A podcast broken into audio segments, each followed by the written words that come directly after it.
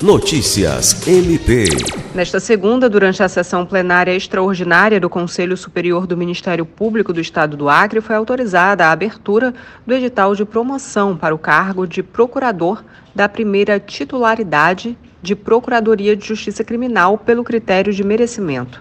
Os interessados deverão se habilitar no prazo de 10 dias úteis contados a partir da data de publicação do edital do Diário Eletrônico do MPAC. A inscrição deve ser realizada mediante requerimento dirigido ao presidente do Conselho Superior, devidamente instruído com os documentos previstos no artigo 156 da Lei Complementar Estadual número 291, de 29 de dezembro de 2014.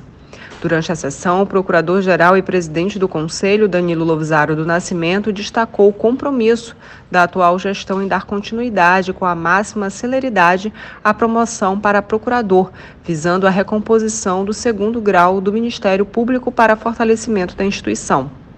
A sessão contou ainda com a participação dos conselheiros, o Corregedor-Geral, Procurador de Justiça Álvaro Luiz Araújo Pereira e Procurador de Justiça Sami Barbosa Lopes.